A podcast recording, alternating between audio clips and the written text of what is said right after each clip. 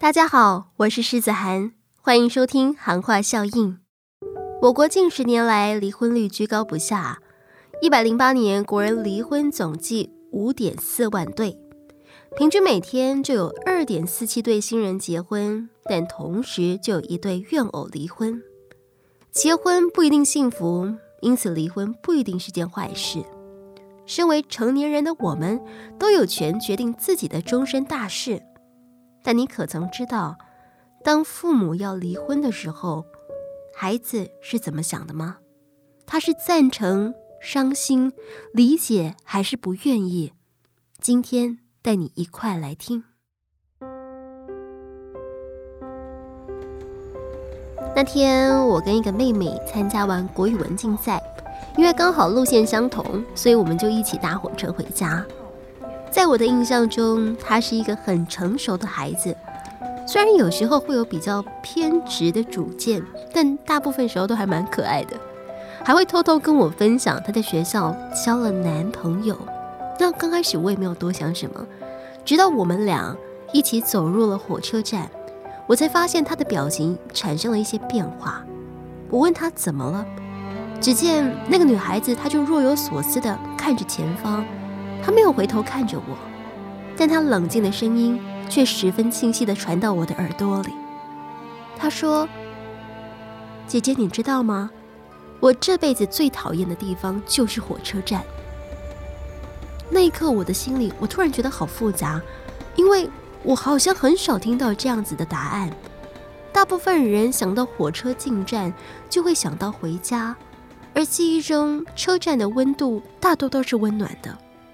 可是我眼前这个十岁的女孩，对她而言，这一切是破碎的。她跟我说：“我记得有一次我们家一起出来玩，爸爸妈妈吵了一架。那时他们在车站问我：你是要跟爸爸还是要跟妈妈？当时我不知道该怎么选。四周的人都在看，而妹妹一直在哭，但我没有说话，因为我不知道我要说什么。”后来，我爸妈就这样离婚了，也很快的各自再娶再嫁，也各自生了新的弟弟妹妹。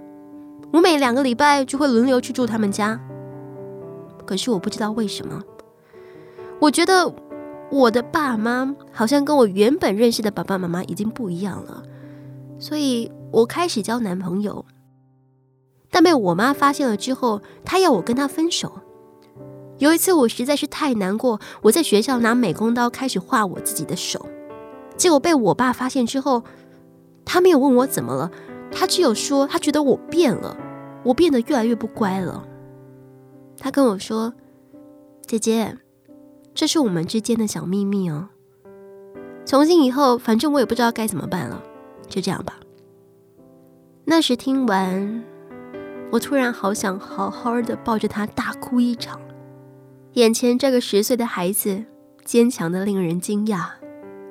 我知道，并不是每一个个案都如此的极端，但是我很能理解他的心情，因为我们家也有类似的状况。天哪，我这段讲出来会不会被我爸妈骂？我那时印象也很深刻。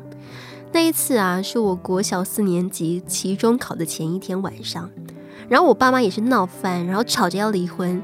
然后半夜十二点哦，就打电话在找离婚证人，然后开始问孩子要跟谁。我记得当下我的脑袋一片空白，我印象很深刻。我当时其实有一个很奇怪的想法，我现在想想其实觉得很没来由，但它确实存在在我的脑海中。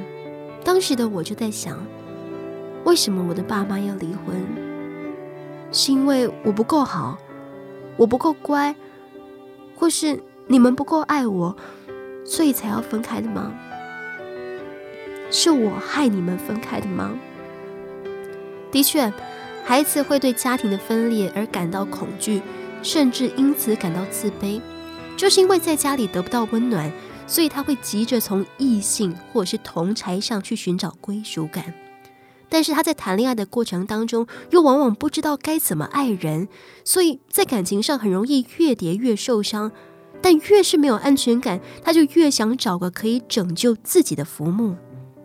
他们不是不想变好，不是不想快乐，没有人告诉他应该要怎么做，怎么样才能好好照顾自己，怎么样才能好好爱人，甚至有时候更可悲的是，连爸妈也不知道该怎么教他。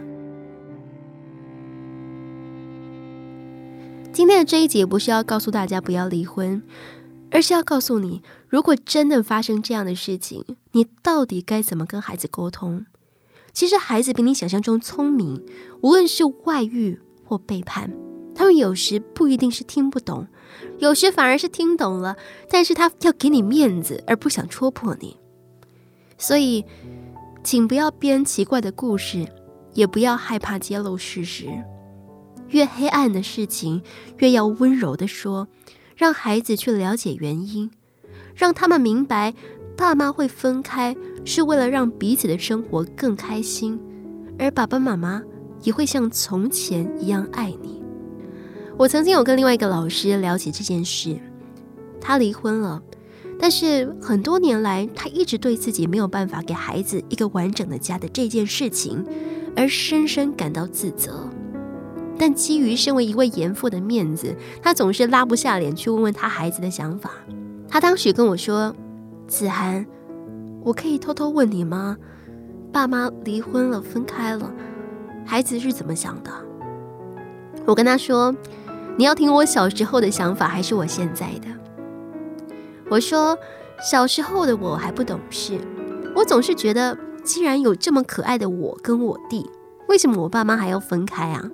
但是长大之后，我就觉得，如果真的遇到不合适在一起的，还是早一点猜猜比较好。”我跟他说：“相信我，要是你为了给孩子一个完整的家，但是天天都活在痛苦里，孩子们也不会开心的。”我记得他当时听完这段话，他也不敢回头看我，而是眼睛直直的盯着前方不说话。但是从车子的后照镜中看得出来，他眼眶湿湿的。我相信讲到这里，大家可能会开始好奇，那我爸妈后来怎么了？有点好笑，就是原本他们要离婚，然后我点头说好，但是大概在答应了三十秒之后，我又开始觉得不对啊。我想到我之前去参加喜宴的时候，新郎新娘上台敬酒旁边都会站着爸爸妈妈。然后我一想到，天哪！要是我以后结婚的时候只有一个人站在旁边，这样看起来好丢脸哦。哎，我先讲，那是我孩子时的想法，现在没有这样。那时候就觉得，天哪，我不行。然后，所以我就隔天期中考那一天哦，我就跑去我熟悉的老师的教室哭，然后并且撂下狠话，在前天晚上就撂下狠话，跟我爸妈说，要是他们离婚的话，我明天就不去考试了。我想那次他们可能是被我吓到吧，所以。后来老师在看到我哭的一把鼻涕一把眼泪之后，那天晚上就跟我爸讲了好几个小时的电话，也让我的爸妈好好的去审视彼此的婚姻。我跟你说，直到现在十二年之后，我都已经长了这么大的，他们两个婚姻还是好好的呢。我都说我应该是他们之间婚姻的小天使。好了，最后其实我想说的是。孩子没有那么傻，但是我们必须突破心防，还有放下那层身为大人坚强武装的面具，好好的坐下来跟孩子说说话。你会发现，也许你的孩子比你想象的更懂事，更能理解你。请不要再隐瞒了，或是自以为是觉得什么才是对他好，而干脆什么都不说。不，请告诉他吧。那天的最后，我给妹妹一个深深的拥抱，说了一些叮咛的话，并告诉她，如果她需要有人听她说话，我会一直陪着她。在那一刻，妹妹依旧沉默，但是一切就像电影的慢动作般。火车即将进站了，我听见车站月台的广播，听见了火车通过的轰隆轰隆。听见了车门开启时的哔哔声。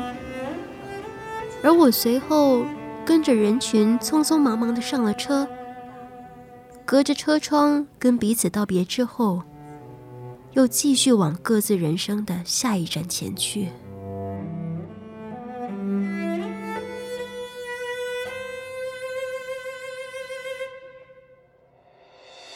我是子涵感谢您的收听。